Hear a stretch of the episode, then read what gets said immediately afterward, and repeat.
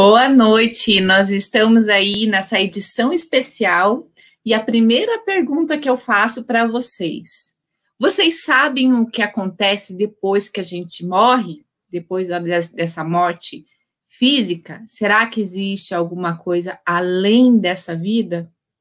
Responda aí no, no chat. Hoje nós vamos estar trazendo dois, duas convidados muito especiais que vão estar relatando experiências é, além da vida física.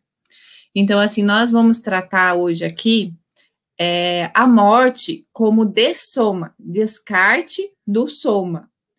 Sou Cristiane Batista, voluntária da Conscienciologia, e vamos estar aqui é, durante uma hora e meia falando sobre morte, passaporte para uma vida nova tá? Esteja conosco. Estou vendo ali que está vindo, enquanto eu chamo meus colegas apresentadores, que é o Tiago Cunha, né, de Guarapari, e a Rúbia de Joinville. Venham aqui comigo, Rúbia. Estou vendo ali que muita gente já entrou. A Georgette entrou ali, ó, de João Pessoa, Paraíba, Georgette. Muito obrigada. Pat Patrícia Lima, querida. O Auro, seja muito bem-vindo. Boa noite. É, Tiago e Rúbia, sejam muito bem-vindos. Boa noite. Boa noite, Cris. Boa noite a todos. Sejam bem-vindos. E hoje o tema vai ser muito interessante. Uhum. Não, é, hoje, e como a semana toda, né, a gente está falando sobre, sobre a morte, né, em, em, com relação à semana de finados, e está sendo assim uma live atrás da outra, muito especiais, assim com, com relatos extraordinários. Vale a pena conferir. Verdade, a gente teve aí participação aí do Colégio Invisível da Desconstologia, né, que foi muito legal eles estar junto com a gente. E hoje a gente vai estar trazendo a Betânia Abreu, que vai estar relatando um pouco o que aconteceu com, é, quando houve a morte do seu marido, né, muito jovem, médico, e vai contar como passou pelo luto, é, a parte do apego, né, culpa, é, vai trazer para nós é, o que aconteceu nesse, nesse meio tempo.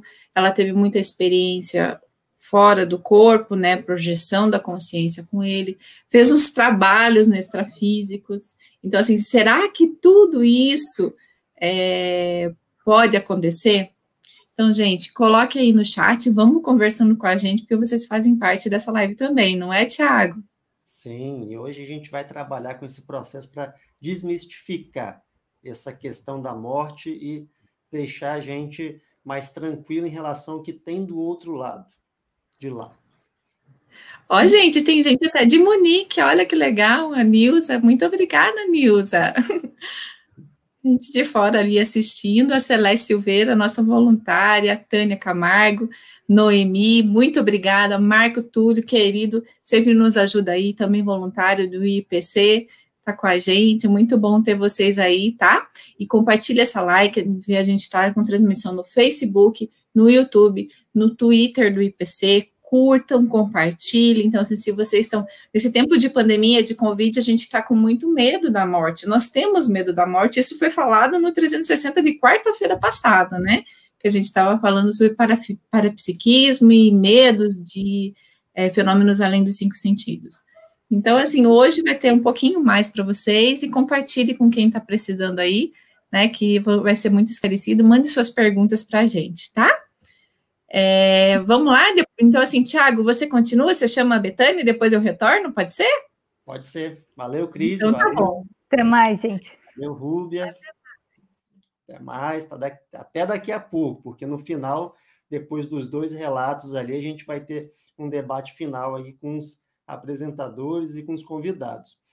Então, é, para dar continuidade aqui ao segmento, para trabalhar com essa questão é, da morte, do apego, do desapego. Eu vejo que aqui a gente tem até um participante, aqui o Orlando, que é do Colégio Invisível da Dessomatologia, que também é um abração, meu amigo Orlando. Seja bem-vindo aqui. Ele é especialista também nessa área aí de dessoma, de morte, ele pesquisa bastante. Então, sem mais delongas, eu chamo a minha amiga Betânia. Betânia, chega junto aqui. Boa noite, pessoal.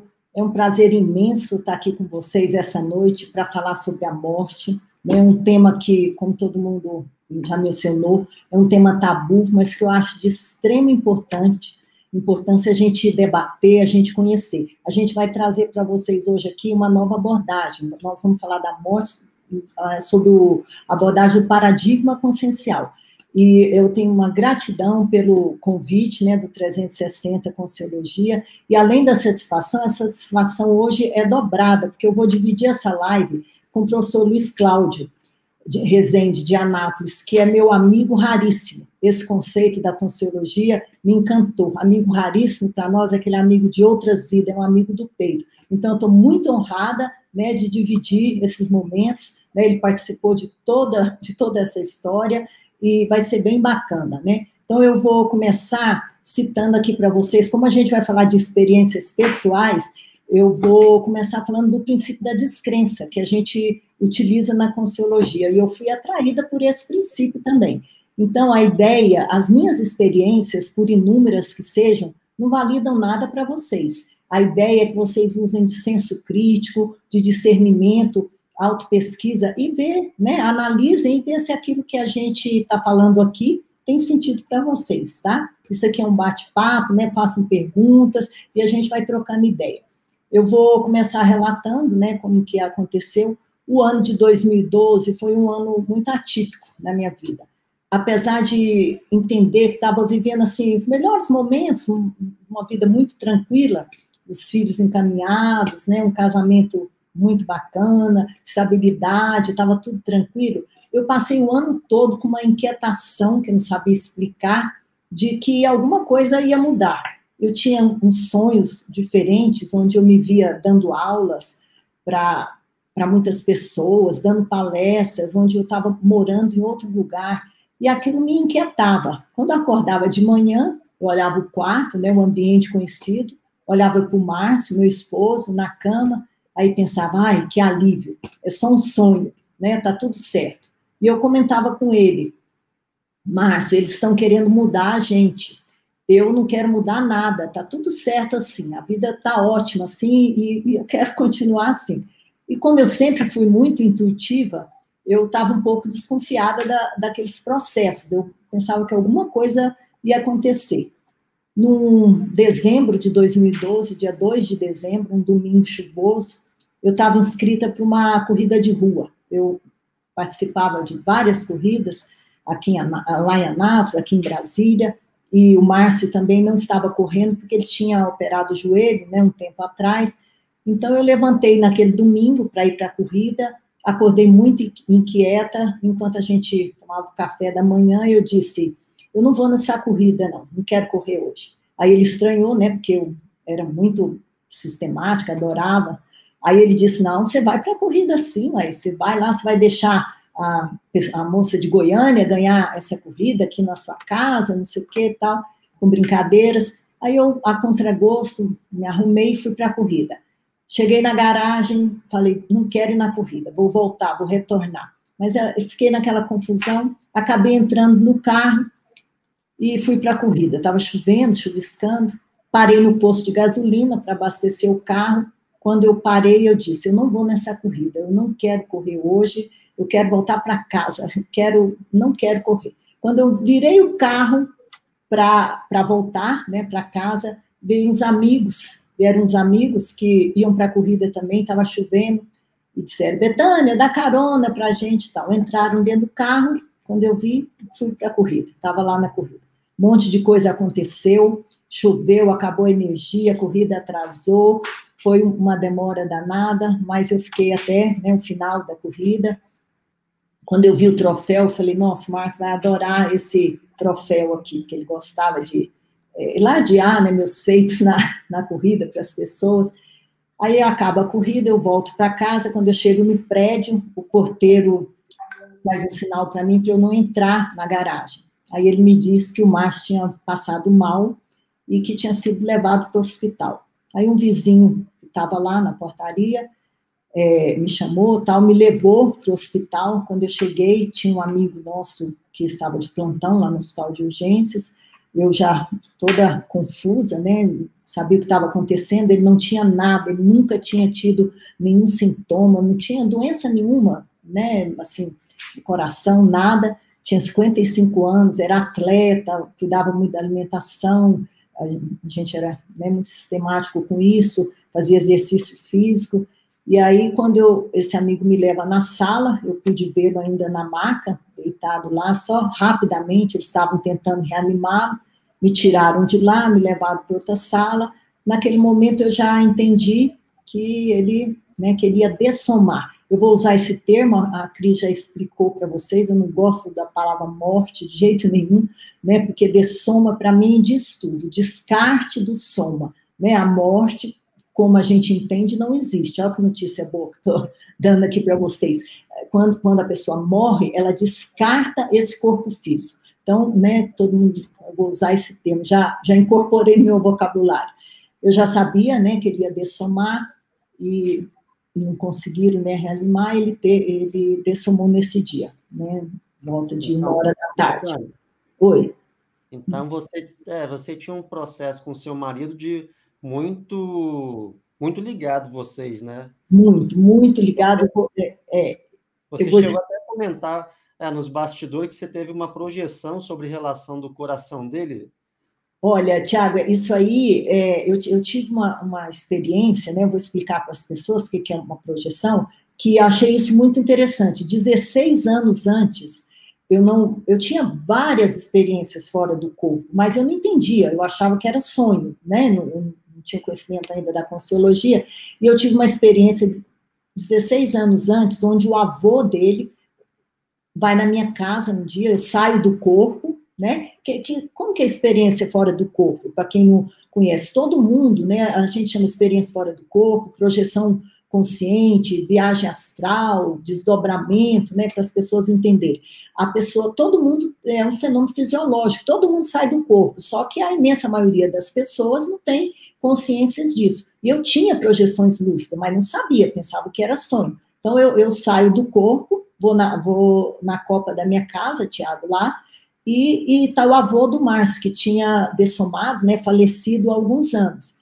Ele usava um terno, né, e conversou comigo, e eu fiquei alegre de vê-lo, e queria chamar o Márcio para ver o avô, que eles eram muito ligados, ele disse, não, outro dia eu falo com o Márcio, hoje eu vim falar com você, o Márcio tem um problema aqui, ele me mostra, e eu posso ver, hoje eu entendo, na época eu não sabia, esse fenômeno chama heteroscopia, você pode ver através do corpo, através do corpo dele, no caso o corpo que ele usava, né, que é o corpo sutil, né, que ele estava dessomado, né, ele estava em outra dimensão. Eu podia ver as veias do coração. Então ele me disse há 16 anos atrás que o Márcio tinha um problema no coração. Eu acordei, fiquei bastante impactada, chamei o Márcio, falei: "Eu vi seu avô.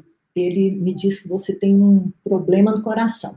E aquilo o Márcio fez, era médico, né? Insisti com ele, ele fez esses exames, exames comuns de coração e detectou um colesterol alto. Então a gente ficou preso naquilo, né, que ele tinha colesterol alto, mas isso era uma característica da família materna. E ele fez dieta, exercício, né, a gente cuidava muito da alimentação, e, e esse problema foi controlado. Hoje eu sei que o problema que ele teve é, não, não, podia ser diagnosticado com esses exames comuns. Ele não tinha feito um exame mais complexo, porque não tinha indicação para isso, né? Então, quer dizer que isso foi, aconteceu 16 anos antes. E outra coisa interessante é que no atestado de óbito dele consta que ele teve infarto. É, o médico, né, diagnosticou infarto, não fez biópsia, é biópsia que fala, acho que é, né? O doutor está aí para ajudar. Não fez, é, a gente não fez autópsia, né? Não é biópsia, não, autópsia. E consta que ele teve infarto. Depois, em outra projeção, é, depois que ele morreu, um tempo, ele me mostra todo todo o processo, desde o eu, eu vi no extrafísico, desde o momento que ele passou mal, ele caiu, teve um cortezinho aqui, eu só vi isso depois. E eu vi que ele não teve infarto, ele teve um problema na aorta. É, eu vi a aorta dele, né, um problema agudo, né, que chama como se fosse um, rompimento, algum, né, não sou médica, mas um problema na horta. E depois, conversando com os médicos, eles me disseram né, que ele não teve infarto mesmo, eles colocaram é, infarto no atestado de óbito para facilitar, né, então tudo isso eu vi no extrafísico. Então, ele dessomou esse dia, foram momentos muito difíceis, talvez por ter passado por várias perdas, né, entre aspas, na infância, eu perdi minha mãe e meu avô com seis anos, eu era muito ligada com meu avô. Depois eu perdi meu pai com 16, depois minha avó que me criou. Então, assim, talvez por isso é, foi muito difícil para mim. A gente tinha um casamento muito especial. Quem conhece a gente pode testemunhar, né? Ficamos casados 30 anos, não é, não é pouco, né? E, e foi tudo de repente. A gente nunca pensava uma coisa daquela. Hoje eu reconheço que eu fui muito imatura, tenho que confessar aqui para vocês, ao vivo, para lidar com o luto, sabe? Eu tive muita dificuldade, dei trabalho para meus filhos, é, foi um momento muito difícil. Depois de, de tudo isso que passou, hoje eu olho para trás e, e vejo se eu tivesse, não digo nem os conhecimentos, mas me faltou mesmo maturidade Outra coisa também que o Tiago mencionou aí, a gente era muito apegado, todo mundo achava lindo, né? Casal 20 da, da cidade, mas o apego prejudicou enormemente, tanto ele como eu, né? Tanto a consciência que vai, como, como a pessoa que fica. Porque apego, hoje, hoje, com todas as reciclagens que eu fiz, com todo o aprendizado, com meus estudos na Conciologia, eu entendo, a gente é muito apegado a tudo aqui. E a gente, na verdade, nada disso pertence a gente, nem esse corpo físico, eu vou descartar esse corpo físico. Eu não sou Betânia, eu estou Betânia. Então, não, não existe meu filho, minha, meu marido, minha mãe para sempre. Né? Quantos maridos eu já tive? Olha, gente, olha eu falando isso hoje aqui. Isso que é reciclagem, hein? Né? Quantos maridos eu já tive? É, é, é, a verdade, né? Quantas mães, quantos filhos. Os laços de afeto, eles não se rompem com a dessoma, mas é, a gente já teve várias vidas e vai ter tantas outras. Isso também eu pude comprovar com, com vivência própria. Né? Eu tive uma, uma experiência retrocognição, que é uma lembrança de vida passada, onde eu era uma menina de quatro anos e era filha do Márcio. Né? O Márcio era meu pai, então quer dizer que esses papéis se trocam, mas a gente é apegado, né? Então, o, o apego prejudica a pessoa que fica e prejudica a pessoa que vai. Outra coisa também que eu queria falar para vocês é que a pessoa que morre, que dessoma, ela também tem que se readaptar. A, a pessoa também pode encontrar dificuldade. Lá na, na outra dimensão que ela vive, e quando eu digo que a pessoa vive, se ela tem lucidez, ela vive, ela está viva, assim, mais viva que a gente, eu posso dizer, que eu vi inúmeras vezes. Né? Então, a pessoa, ela, tá, ela não tem esse corpo físico, ela se manifesta com o corpo emocional, a gente chama na Consciologia de psicossoma, algumas linhas chamam de perispírito. Então, as emoções ficam muito mais afloradas. Então, a gente não pensa, né, que na dificuldade de readaptação da, da consciência que foi. E a gente acaba muitas vezes, inúmeras vezes, atrapalhando essa consciência que partiu, né, com, com evocação, com, com apego, né, esse foi o meu caso, né, eu tive que trabalhar minhas imaturidades, muitas, né, para lidar com isso. Outra coisa, Tiago, né, que me atrapalhou muito foi a culpa, sabe? Hoje, enquanto eu estava estudando, né, pensando na palestra, veio isso muito claro para mim. Eu acho que isso acontece muito quando dessoma algum parente, a pessoa ficou com alguma questão, né? Eu não fiquei com questão pendente nenhuma com o Márcio. Eu, eu costumo brincar que a gente era feliz e sabia, né? Não tem, a gente é feliz e não sabia, mas a gente era feliz e sabia mas eu me culpava o tempo todo por não estar com ele no dia, no momento que ele passou mal. Fiquei com aquilo, sabe, isso me prejudicou enormemente também, fiquei remoendo aquilo o tempo todo. Depois ele mesmo me explicou que aquele que eles me tiraram de casa, que aquilo foi planejado. E hoje eu entendo que se eu tivesse presente eu só ia atrapalhar, né, todo todo esse processo dele né, a morte, o amparo que ele teve, a passagem para o extrafísico, e não seria nem... Oi, É, hum. é, interessante você colocar essa questão de atrapalhar, você poderia até falar um pouquinho mais, é porque é, quando a gente está muito apegado àquela consciência ali, a gente acaba exteriorizando energia para ela e dificulta o trabalho do amparo para desligar aquela consciência daquele corpo físico. Totalmente, né? É. Então, imagina, Tiago, se eu tivesse junto com ele, né? Eu, eu achava que eu tinha que estar, né? Por quê? Porque a gente acha que controla tudo. Depois da dessoma do Márcio, eu reciclei isso também, a gente não controla nada, né? Até em relação aos meus filhos, até, não é que eu é, me desapeguei, eu quero bem a eles do mesmo jeito, mas eu mudei a minha visão, sabe, assim, sobre isso, né? Então, a gente, é, no processo de apego, de evocação, a gente atrapalha a consciência, atrapalha. Eu, eu vou contar para vocês depois, no debate, fica todo mundo aí que vai ser bacana, junto com o professor.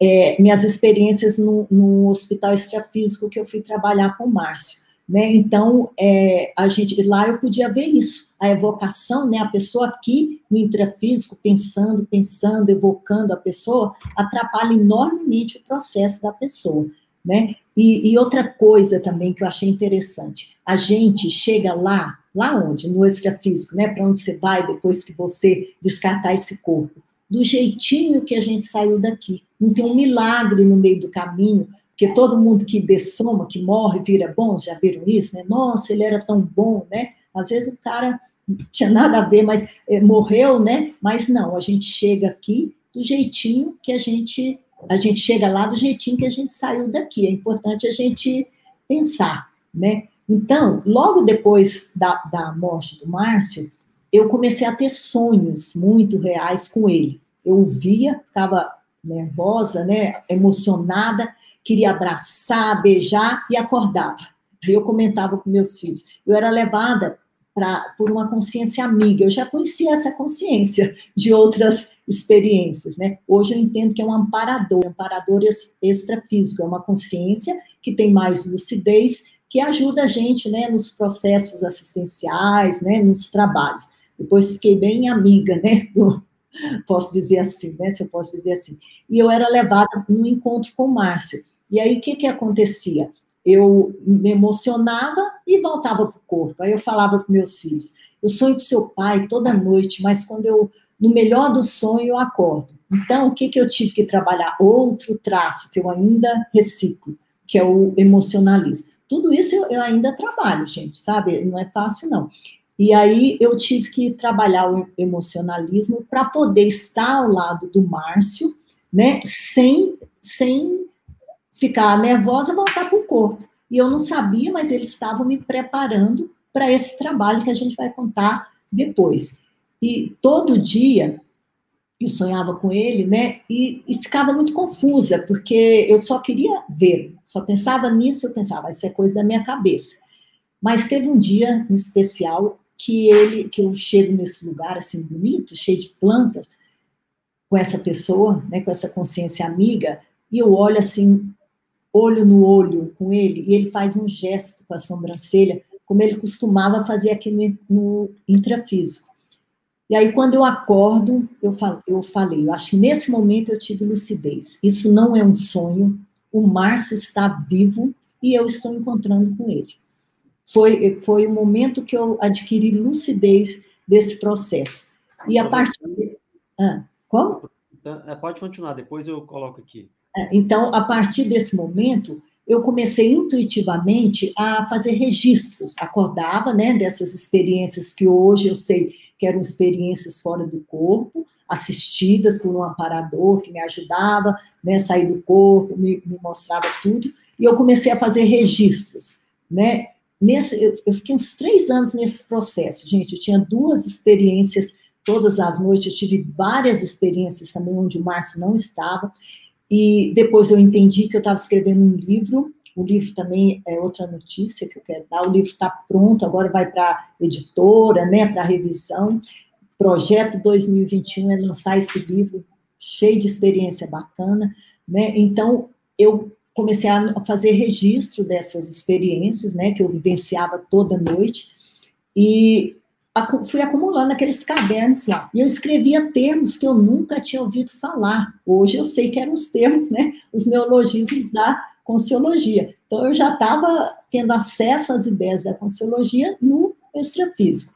E eu tenho uma irmã muito querida, deve estar assistindo aí a gente, a Mirna, e ela. E ela é... ela colocou aqui, ó, tão forte a minha irmã. que bacana.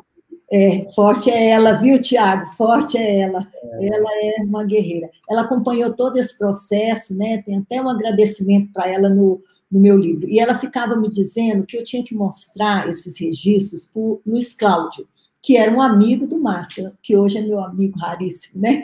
Que era um amigo do Márcio, que eu conhecia apenas de vista, de oi, né? Aí eu falava, mas como é que eu vou mostrar isso para o Luiz Cláudio? Eu nem conheço ele, Mirna, e ela ficava insistindo. Hoje eu vejo que o Márcio ficava, né, é, ajudando lá de cima. Ela falava, ele vai entender, ele vai te explicar, né, o tudo isso que que está acontecendo. E aí, é, agora a gente é, vai chamar o professor Luiz Cláudio, né, Tiago, para ele contar para as pessoas aí como que aconteceu, como que acessei a Conciologia, né. Eu só, quero, só quero falar mais uma coisinha aqui para eu não, não, é, não esquecer, que é importante. O Márcio me disse um dia que ele queria que eu tivesse saudades doce. Toda vez que eu falo da morte, as pessoas querem saber, e a saudade, como que faz? A saudade tem mesmo, a gente tem saudade da energia, da pessoa. E, e, tem saudade do que foi bom, ou às vezes nem tão bom, né? Mas eu consegui, né? Ele me disse que queria que eu tivesse saudades doces. Eu consegui transformar, ressignificar. Esse eu acho que foi a minha maior reciclagem. Em vez de ficar é, remoendo, né, me vitimizando, por que comigo? Por que não comigo? Né? Isso faz parte, a morte faz parte da transitoriedade da vida intrafísica, da alternância de dimensões. Uma hora eu estou aqui, outra hora eu estou lá. Nesse momento, eu tenho que estar tá aqui e ele tem que estar tá lá, cada um seguindo né, o seu processo. Então, eu ressignifiquei, eu transformei aquela dor, aquela, aquela vitimização mesmo em gratidão, né, por ter tido a oportunidade de ter um parceiro tão bacana durante 30 anos. Né? Então, o professor Luiz Cláudio. Aproveitando, Betânia, tem um comentário aqui da Márcia. Hum. É, ela coloca aqui que o esposo dela apareceu no sonho né, para ela, e ela, muito real, foi o sonho, né, a experiência, e disse e o esposo disse que sofria muito em ver é, chorando, e também outros familiares que é, é, também fazia mal para ele, por causa da tristeza, né? Ele via aquela tristeza. Exatamente. Ela, no outro comentário que ela coloca assim: Eu também fui levada ao, a um encontro com meu esposo. Ele estava em um hospital e havia um médico cuidando dele, e uma luz verde em volta das mãos.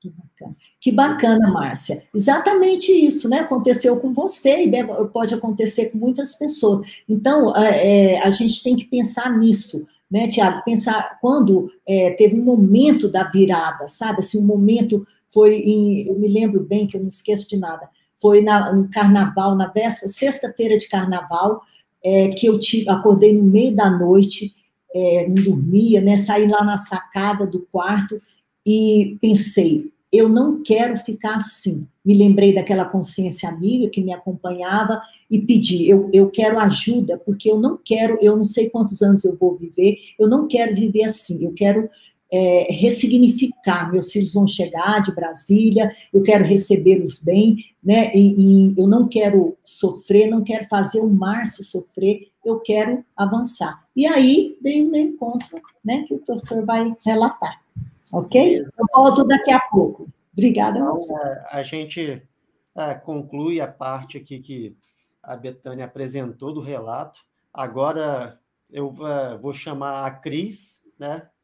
É, a Betânia da, da, depois volta. Vou chamar a Cris para depois entrar o Luiz Cláudio. Opa. Cris. Acho que a Cris deu uma travadinha. Aproveitando aqui que a Cris está para chegar, tem a Márcia até comentou novamente aqui, Betânia, é. uh, que ela está se identificando muito com a experiência né, para você ver que muitas pessoas. Que elas, bacana. Assim, é um negócio universal a questão da projeção, a questão é, de você do, do processo de energia, dos vínculos energéticos com amparador, com as pessoas é, que estão ao nosso redor, né? Porque a gente até estava brincando, né, Betânia, sobre a questão do, daquela música da alma gêmea. É. a sua música. É, minha música. Alma gêmea, bate o coração. Minha alma, é. Mas é, é como eu disse, né? Esse romantismo em relação à questão de você encontrar uma gêmea, mas a verdade nós somos apenas é, copassageiros numa vida evolutiva aqui. Numa é? vida evolutiva. E, e, outra coisa, gente, eu vou, eu vou sair para a Cris entrar. Não, não é um adeus que a gente dá para o ente querido, é um até logo. Né? Eu dou até logo para vocês e volto daqui a pouco, tá? Obrigada. Então vamos receber a nossa amiga Cris, mas por enquanto nós temos alguns comentários aqui. Oi, Cris. Opa, Caralho, tudo bem? Tive um problema técnico aqui, mas estou aqui. Ao vivo, né, Cris? Tem, ao vivo, ah, corremos o risco. Então, assim, a gente viu aí que a família inteira da Betânia está aí, né? Vários é, os sobrinhos, assim, sejam muito bem-vindos ao IPC, a Mirna, o Carlos Pina, muito obrigada aí pela audiência de vocês. E muito mais gente, eu vi ali que tem voluntários até da Intercamp, né? Então, assim, muito obrigada por você, por você estar. É, compartilhem também essa live com os, os, amigos, né, os colegas aí, para a gente ter bastante pessoas aí sendo assistida por ela, né? E eu vou chamar agora, né, Tiago? Depois você volta com a Betânia? Eu vou me despedir, mas é, só registrando, o Lucas colocou aqui no comentário, ele pergunta se há uma técnica para trabalhar o emocionalismo. Aí você tra é, traz o Luiz, aí vocês comentam, e se puder, depois no final a gente fala sobre questões de técnica. Valeu, gente. Até daqui a pouco. Até, Tiago, até depois. Luiz Cláudio, ele é médico, residente de Anápolis. Ele já há mais de 15 anos aí é diretor de um hospital, né? E assim, estou muito feliz dele ter aceito esse convite. Ele está aqui principalmente porque ele conviveu com Márcio e com Betânia. Então, assim, Luiz, seja muito bem-vindo, muito obrigada. Olá, como é que vai? Boa noite, um prazer enorme estar aqui. que bom. Luiz, conte pra gente como você conheceu a Conscienciologia, que eu já sei que você tem uma história maravilhosa. É, é uma, uma forma atípica de se conhecer. Na verdade, é o seguinte: eu nunca tinha tido interesse em nenhum tipo de leitura ou estudo sobre fenômenos ou energia. Mas a partir de uma certa idade, eu comecei a ter muita experiência, muita experiência parapsíquica, com uma clarividência exuberante. E essa clarividência ela começou a me perturbar sobremaneira. Eu, como médico, de fato, eu fiz uma hipótese até de esquizofrenia. Falei, ó, tô vendo coisa, tô vendo gente, e as, e as consciências começaram a, a falar comigo de alguma forma, né? Eu achei uhum. aquilo muito difícil, e a minha tendência natural foi fugir daquela situação, mas aconteceu um dia uma coisa que foi muito interessante. Eu tinha chegado no hospital e tinha uma consciência que insistia no assunto, um assunto muito chato comigo. E eu lembro que eu, passei, eu me sentei no chão, coloquei as mãos no chão e falei, gente, se eu estou online, se eu estou online, não é possível que eu não tenha nenhuma conexão com algo que possa me ajudar. É sempre algo que perturba, algo, algo que incomoda. Nesse momento foi muito interessante que eu saí do corpo rapidamente e fui para um lugar com uma outra consciência. E que me levou a um lugar muito interessante, uma energia muito legal, muita paz, e me mostrou um monte de gente. E falou assim: Luiz, ó, isso aqui é um monte de pessoas que você tem que ajudar. Aí eu falei, mas como médico, porque eu achei que eram pacientes. Eu falei, não, mas como médico tá fácil, né? Isso é a minha vida. E ele falou, não, fica, fica calmo, espera um pouquinho, as coisas vão acontecer.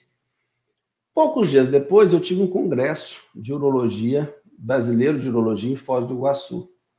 Eu estava sentado na recepção, no hall do hotel, e uma senhora parou meu, sentada ao meu lado, começou a conversar e perguntou se eu tinha interesse em conhecer um lugar interessante em Foz, em que havia um médico que havia trabalhado com Chico Xavier e tinha uma visão científica, uma visão racional, não religiosa, de fenômenos parapsíquicos. Eu, diante do que eu estava vivendo, eu levei um susto com aquilo, aquela mulher me abordar daquele jeito, eu tinha certeza que ela era esposa de algum congressista, congresso de urologia, praticamente só homem. E aí ela me fez o convite, eu falei, uai, sim, por que não? Mas nem achei que ela ia reiterar o convite. À tarde ela passou no, no hotel para me buscar.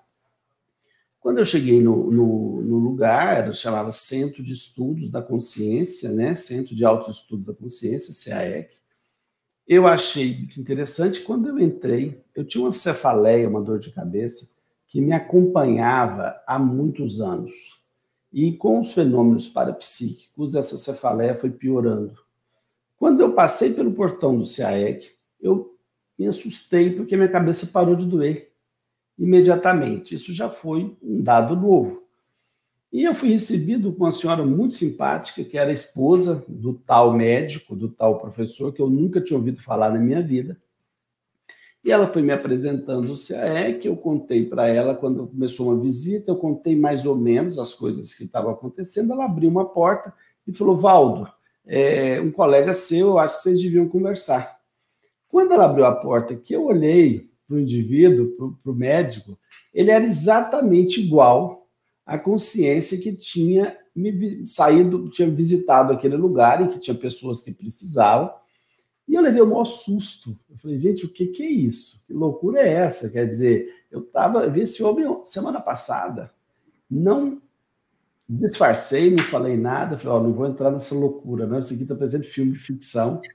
Eu vou ficar sério, porque o que, que, é isso? O cara sentou, virou para mim e falou assim: aí eu acho que eu fiz uma pergunta sobre energia. Ele perguntou para mim o seguinte: ele falou assim, você acha a sua testa normal? Eu falei, eu acho, eu achei até ofensiva a pergunta. Né? Eu falei assim, acho. E ele falou assim, mas seus irmãos têm essa testa? Eu falei, não. Eu sei que foi isso, a gente conversou rapidamente. Ele falou assim: ó, ele falou para a turma, para a moça que estava do lado, falou o seguinte: falou, ó, é um dos nossos, dá livro para ele. E eu saí ainda com. Ganhei um, uma quantidade enorme de livros, na época, todos os livros publicados da Conscienciologia, ainda desconfiado, extremamente cético. Falei, ah, o negócio aqui é só vender livro. O cara adivinha alguma coisa e quis me vender livro. Aí, quando eu fui, eu sentei, eu saí para acertar os livros, é claro, né? Não, não, é um presente do professor Valdo. Isso mudou minha vida completamente, não foi do dia para a noite, né? não foi do dia para a noite. Eu foi, foi muito complicado essa reciclagem, foi quando tudo começou. E a partir daí, eu realmente vi e fico extremamente feliz com essa possibilidade que a gente está tendo aqui de discutir a vida como ela é, os fenômenos como eles são de fato, sem nenhum tipo de misticismo, sem nenhum tipo de gurulatria, a gente tendo liberdade para discutir coisas que são vividas há séculos, há milênios, mas que por questões culturais e muitas vezes idiotismos culturais, as pessoas não têm essa possibilidade. Então, falar nisso ainda é um pouco místico, é um negócio perigoso, você está indo contra dogmas, né? Então, a gente encarar...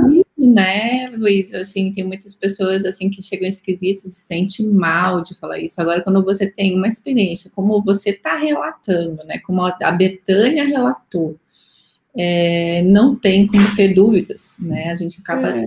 tirando é todas as dúvidas. É né? o caminho inverso, né? É a prática para a teoria. Você estuda para identificar o que você está vivendo, né? Então, eu acho que tanto eu quanto Betânia somos exemplos, que somos exemplos atípicos de manifestações muito contundentes. É quase que você é, você é jogado no negócio, você é chacoalhado de uma maneira que não dá para fugir, né? Seria uma, uma falta de raciocínio em relação a isso. Mas foi assim. E aí, com isso, eu comecei a estudar, e comecei a estudar Conscienciologia, e isso já se vão aí muitos anos, e é claro que isso muda totalmente o contexto da sua vida. Você passa a ter paradigmas totalmente diferentes. Luiz, antes da gente entrar rapidinho no Márcio, tem uma pergunta aqui que o Thiago pediu para a gente responder antes dele, dele sair, né? Que é do Luca, Lucas de Souza. Há técnicas para trabalhar o emocionalismo? Numa projeção, vendo o que era real, eu comecei a chamar minha mãe, já dessomada, e acabei voltando rápido para o corpo, acredito ter agido errado. É, eu acho que é o seguinte: você quer que eu responda, tentar responder isso? É isso? Tá bom. O Lucas, é, técnicas para trabalhar o emocionalismo, a gente teria que falar aqui, não técnicas, mas formas de trabalhar o emocionalismo, a gente teria que falar aqui durante horas, tá? Isso a gente pode estudar muito, tem vários cursos, vários livros que falam sobre isso. Em relação à projeção, vamos focar mais nessa projeção em relação à questão da sua mãe, eu acho que a gente pode dar, é, é, refletir um pouquinho. Você, olha que coisa interessante é a projeção da consciência. Você demora muito para ter uma, uma projeção lúcida. Quando você tem a projeção lúcida e aí você percebe que de fato você está fora do corpo, você vai atrapalhar a questão porque você resolve. Nossa, então se eu estou aqui, se eu estou aqui, minha mãe deve estar aqui também, então eu vou chamar minha mãe para aproveitar essa, essa, essa projeção e falar com ela. Tá? Eu, eu entendi que foi isso. Se não foi, depois você escreve. Tá? Então o que, que acontece? Esse tipo de emoção, essa, quando você vai é, no plano extrafísico, você as, as, as afinidades elas são pelo padrão de energia.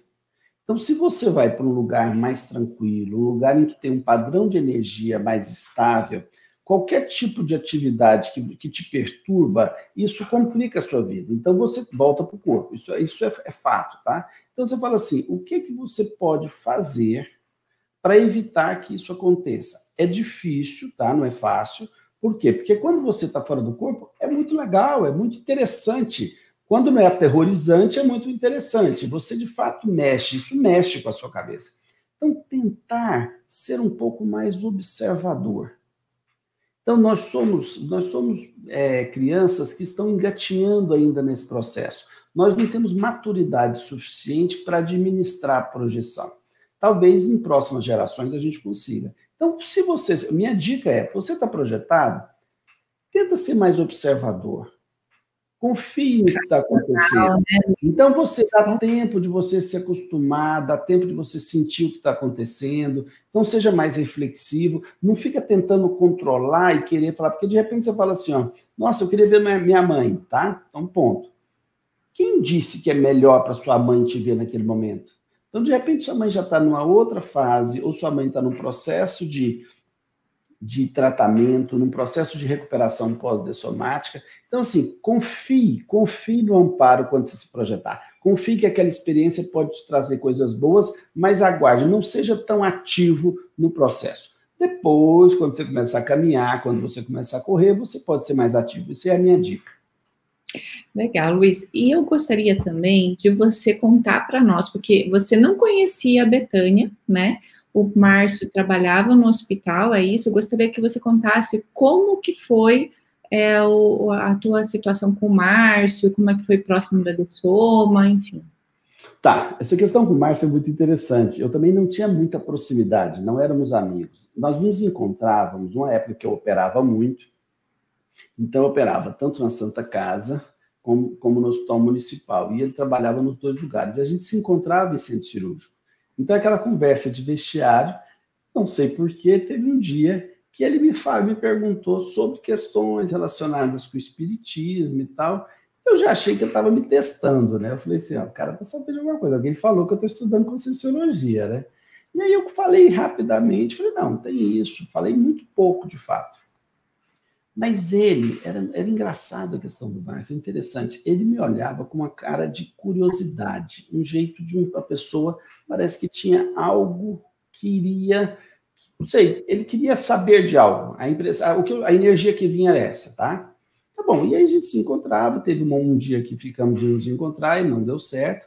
Agora, na semana anterior à a dessoma dele, a morte dele, numa quarta-feira, ele morreu no domingo, é, aconteceu algo interessante. A gente estava no centro cirúrgico, ele estava com uma dificuldade de conseguir anestesista, eu até pedi para minha esposa, que é anestesista, para anestesiar para ele, ficou meio constrangido porque era outra anestesista, mas no final deu certo. Ele se sentou comigo e foi me contar algumas coisas. O, o Márcio não era uma pessoa extremamente falante, ele era bem reservado. Ele falou, contou para mim que, inclusive, eu comentei na hora do almoço, quando em casa, com o amor, falei, engraçado, eu não entendi o Márcio hoje. Ele estava com a conversa tão estranha, ele falou, ó, comprei um terceiro apartamento, então eu tenho agora um apartamento para cada filho. Tá, tudo bem. Eu comprei um carro novo, então agora o próximo carro eles já vão comprar com recursos próprios. Então parece que tinha dado dois carros para os três filhos, esse que eu tinha entendido na época. Aí eu falei, ah, você vai se aposentar? Ele falou, não.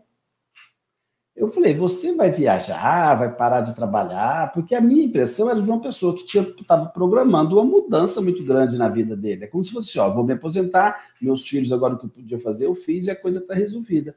Ele, tudo que eu perguntava, ele falava não. Chegou na hora do almoço, eu falei para o André, falei, ah, não entendi o Márcio, não, uma conversa estranha, como se estivesse se aposentando e no final não vai se aposentar, então não entendi, mas ficou muito enfático aquilo para mim. E no domingo ele, ele, ele morreu. Na verdade, somou. Na verdade, no, no, no hospital, inclusive, que eu era diretor. É, hoje eu sou diretor de outro hospital. Aí ele pegou, de, na quando ele dessomou, que eu recebi a notícia, né? Recebi a notícia, que foi, inclusive, uma coisa muito. Para o pessoal, todo mundo é conhecido lá na cidade, então foi uma tentativa de reanimação muito demorada. Então, na hora que eu recebi, eu falei, eu faço o que for preciso, né? Tentar de qualquer forma. Eu tive uma sensação que ele viria a mim. Isso eu tive mesmo. Eu falei, engraçado, ele, o Márcio vai se comunicar de alguma maneira. Passaram-se alguns dias e, e, e, é interessante que foi ficando uma coisa meio enrolada. O Marcelo resolveu mexer com todo mundo.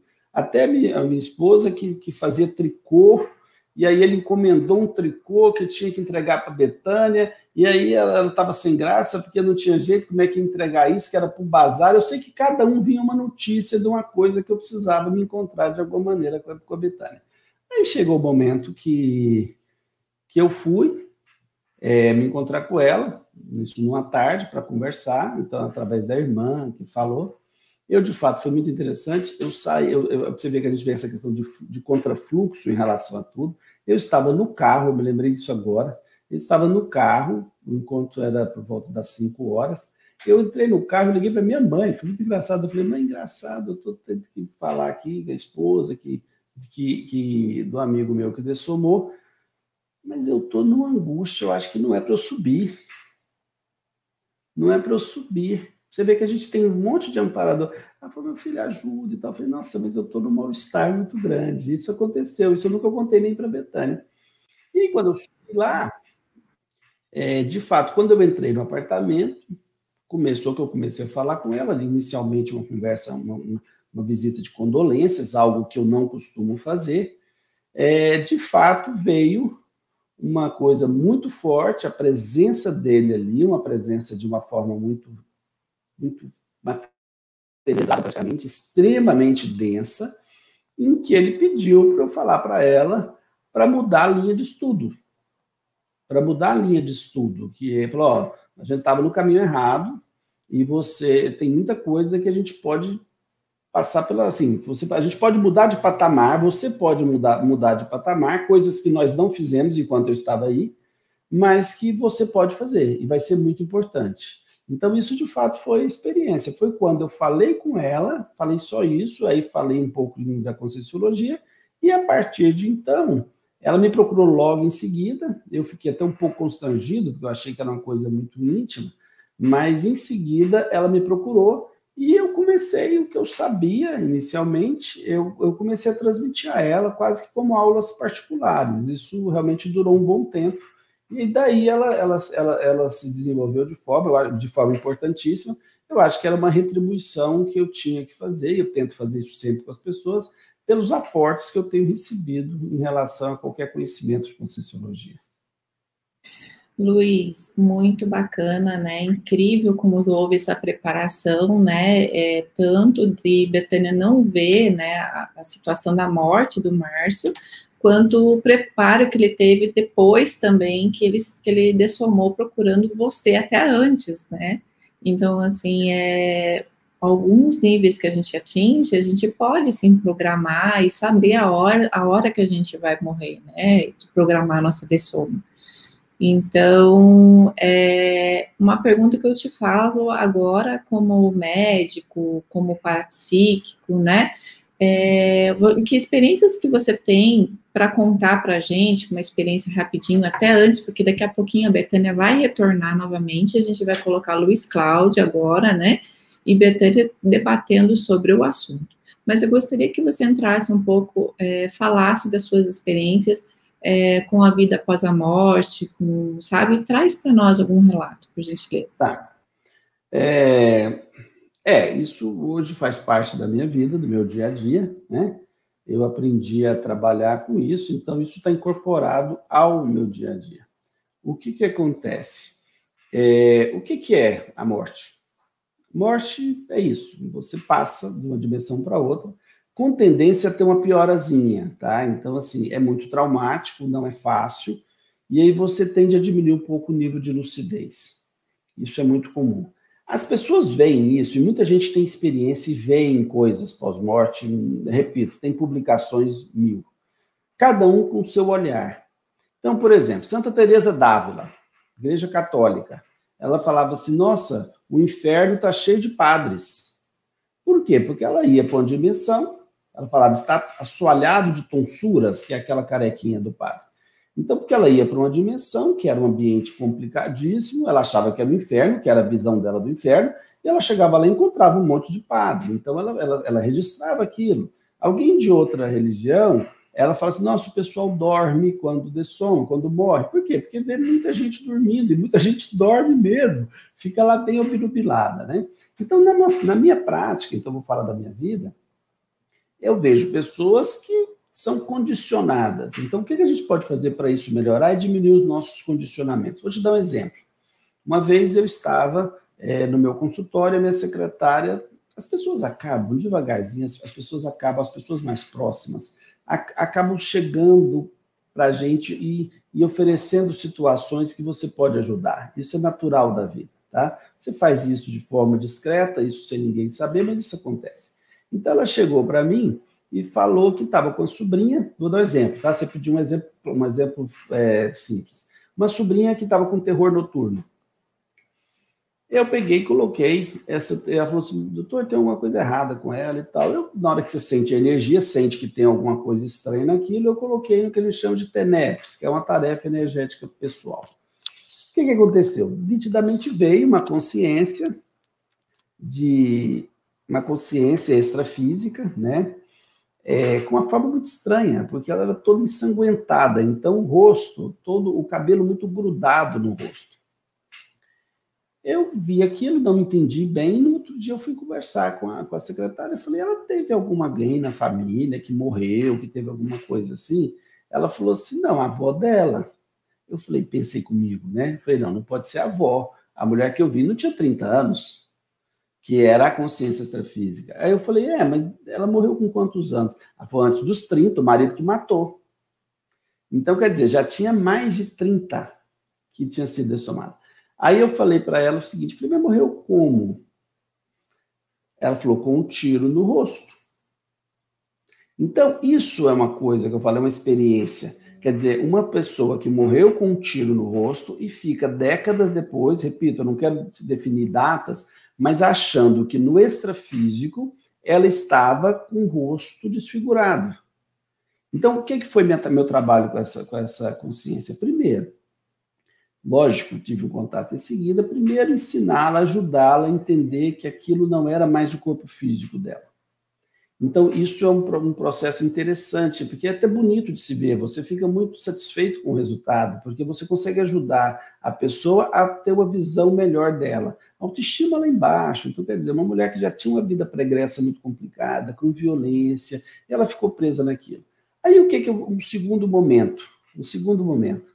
Eu falei para ela o seguinte, falei, ó, oh, você está atrapalhando a sua neta né? Você está atrapalhando, você está atrapalhando a vida dela. Ela ela ela está amedrontada com isso. O que, foi a resposta da consciência, né? Da consciência extrafísica? Mas então eu vou ficar sozinha? Ela é a única que me vê. Então, quer dizer, muitas crianças, ainda com parapsiquismo muito aflorado, porque ainda estão numa, numa idade em que existe uma, uma. É natural que exista mais parapsiquismo, quer dizer, a consciência achando que ela estava sozinha no mundo. Por quê? Porque na frequência dela, naquele terror que ela, ela, ela, ela morreu, ela não conseguia, ela não conseguia entrar em nenhum tipo de sintonia com algo mais saudável. Então, quando eu expliquei para ela que existia muita gente, foi muito bonito de se ver, que vieram amparadores, que são consciências é, de um nível melhor e a levaram, quer dizer, ela foi encaminhada para um tipo, para uma vida melhor. Então, assim, isso é uma coisa do dia a dia da gente. Então, as pessoas precisam se descondicionar um pouco. É difícil? Dificílimo, dificílimo. Então, por exemplo, tem gente que dessoma e não para de contar dinheiro. De, dessoma e não para de comprar gado. Eu já tive experiência com um cara que era fazendeiro, ele compra gado sem parar, entendeu? E ainda vai, ainda vai assediar outras pessoas e achando que está ajudando. Então, isso é o dia a dia da gente, Cristiano. Eu acho que as pessoas, quanto mais gente tiver acesso a isso, eu acho que vai desmistificando e as pessoas começam a entender melhor a vida. Verdade, Luiz, concordo plenamente. Eu vou chamar meu amigo Tiago aqui para chamar Betânia novamente, né? Enquanto isso, eu vou colocar. Tudo bem, Tiago? E tudo bem. E ó, eu vou deixar aqui uma pergunta para vocês respondendo, enquanto a Betânia está entrando aqui também, tá? Que é da Viviane Acunha. E daí eu já retorno com vocês. Então, aqui tem a pergunta da Viviane, que ela fala o seguinte: tenho uma amiga que a filha dessomou, é, é, que a mãe acho que dessomou hoje, é, está muito triste. E fica difícil, pois é, essa tristeza aí, é, falando que a mãe não deve morrer, enfim, é, a relação né, de mãe e filha e o apego que a Betânia até colocou. Como, como agir em situação em que um ente querido morreu e, e a gente tem esse apego? Essa é a pergunta que eu lanço aqui para. Para mim ou para a Betânia? Você pode começar aí. Depois a Betânia pode entrar Vamos também. Completar, tá bom. Não, Viviane, o que eu acho é o seguinte, eu repito, a gente tem que ser realista. É muito difícil, é muito doloroso. Nós estamos, não adianta ficar achando que aqui está todo mundo ah, dando palestra e falando as coisas como se fossem sobre humanos. Todo mundo aqui tá, é humano, tá? Então a gente fica tentando trabalhar isso para viver um pouco melhor mas é difícil mesmo, é muito difícil perder mãe, imagina perder filho, então isso é muito complicado. Ficar falando muito, né? sinceramente, a minha opinião pessoal, ficar ficar falando numa fase aguda, ficar falando muito para essa pessoa sobre isso, eu acho que não é o momento, eu acho que tem que dar um tempo para a pessoa respirar. Agora, sabe o que a gente pode fazer de ponto de vista muito prático?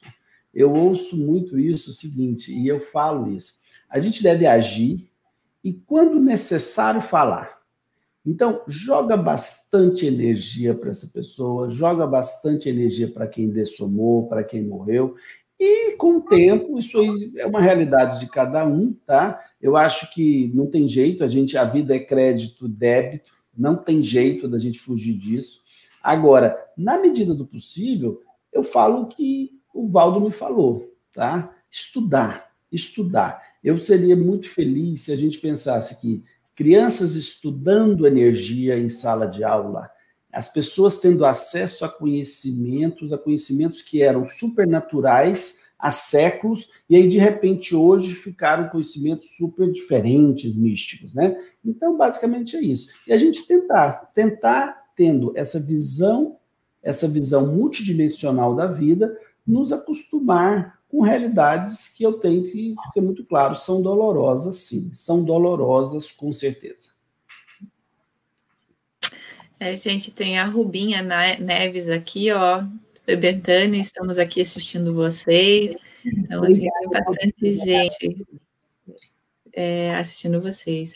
A Betânia agora vai entrar numa parte, né, que ela vai relatar é, depois que ela conheceu aí a conscienciologia, o Luiz Cláudio fez essa visita, né, na casa dela, o que que você fez daí para diante, Betânia? Que o Márcio falou assim, que vocês não estavam estudando é, de forma adequada, né? O que, que, que, que aconteceu em seguida? Bom, então, é o seguinte, é, é, quando o Luiz Cláudio foi lá em casa, né, eu fiquei muito aliviada, né, de saber que que tinha muita gente estudando, gente séria, estudando aquelas vivências né, que eu estava tendo. Eh, comecei a estudar com ele, ele tinha enorme paciência de me ajudar, me, me explicar, responder minhas inúmeras questões, né? Foi um, um aporte muito grande que eu tive.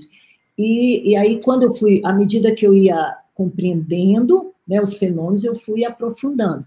E comecei um trabalho com o Márcio, isso é muito interessante contar, num hospital extrafísico, gente. Um hospital extrafísico aos moldes. Olha, eu posso dizer que, que os ambientes intrafísicos são cópias mal feitas do, dos ambientes extrafísicos. Esse hospital que eu frequentei lá durante três anos era um hospital imenso, enorme, é, tinha biblioteca, é, sala de aula, é, sala de música, né? E um hospital, um para-ambulatório. Tudo que é para a gente usa para do, do, do, extrafísico, né? Um prefixo para indicar coisas do extrafísico. Uma coisa que me chamou a atenção, no sábado, antes do Márcio dessomar, à noite, a gente sentado lá na sacada conversando, e ele me dizendo que não ia parar de trabalhar, é, ao contrário da percepção né, que o Luiz Cláudio teve.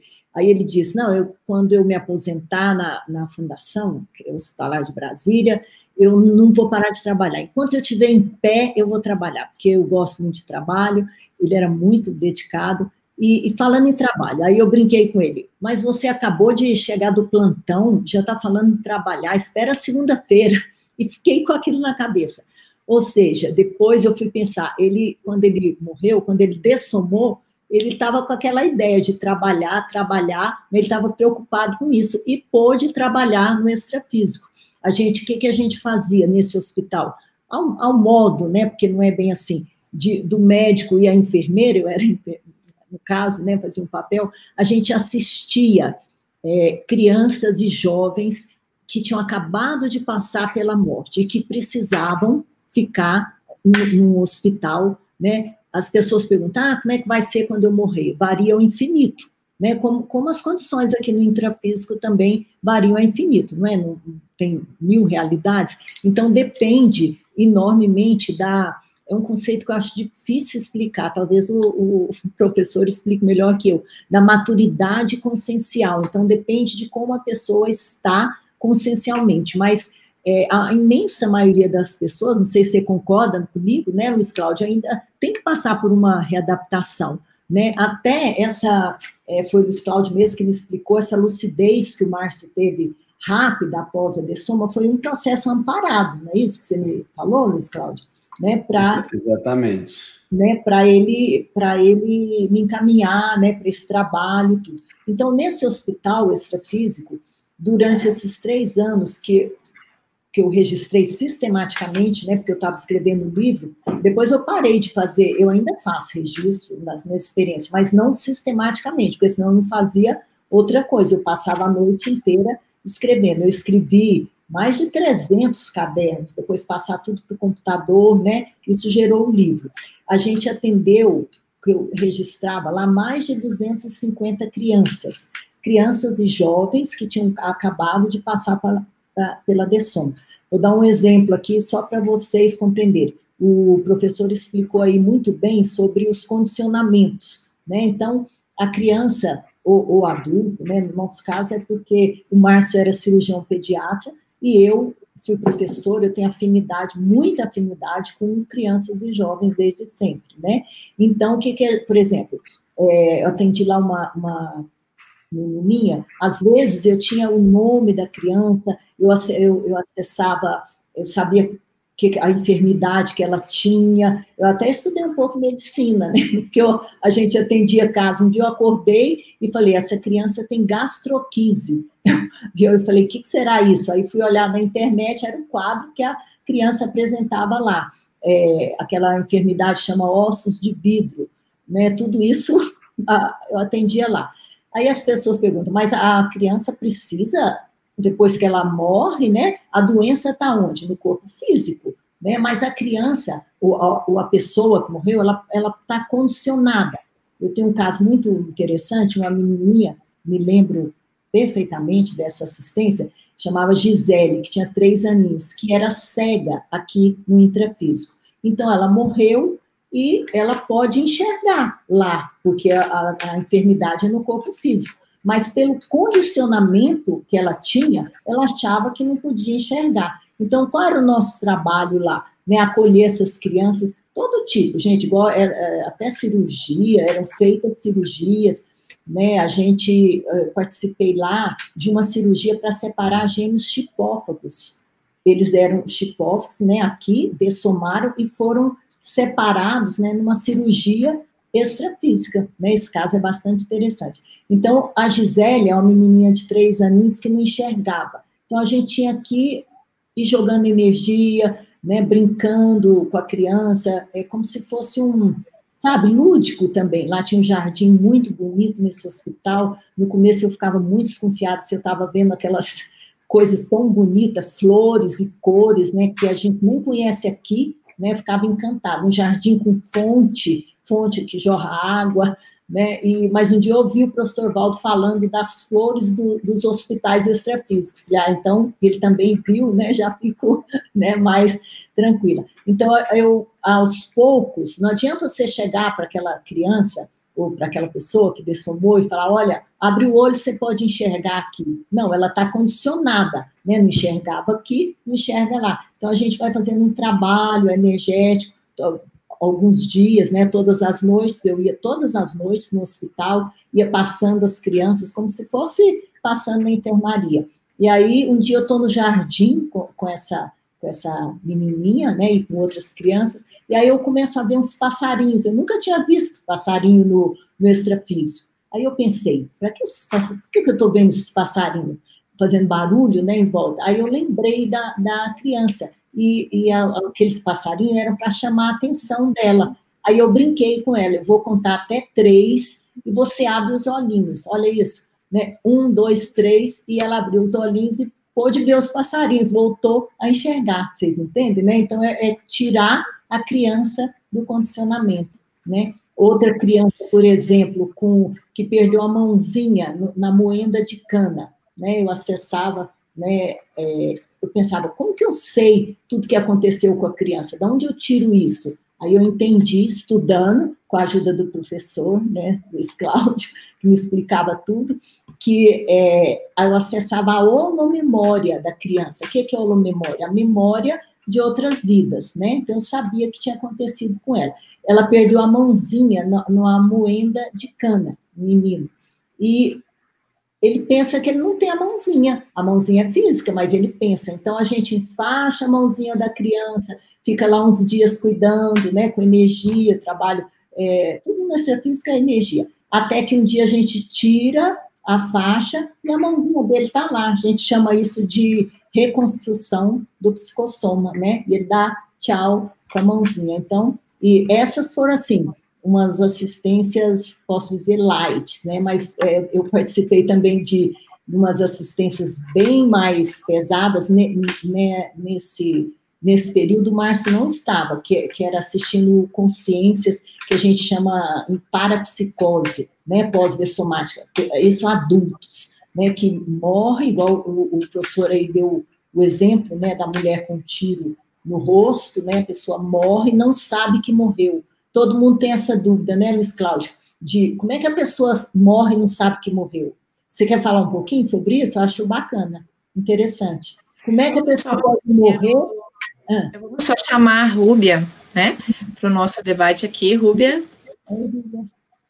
A gente tem muitos comentários, gente, muitas coisas legais. Tiago, o que você separa para nós? Acho que tem uma pergunta direto para o Luiz Cláudio aí. É. Vou começar aqui que tem uma pergunta uh, da Gisele. Vou colocar aqui na tela. Uh, vocês acham que para uma pessoa começar a trabalhar energia e projetar consciente, ela deve antes alcançar uma certa maturidade energética? Ou começamos logo sem maturidade Obrigado.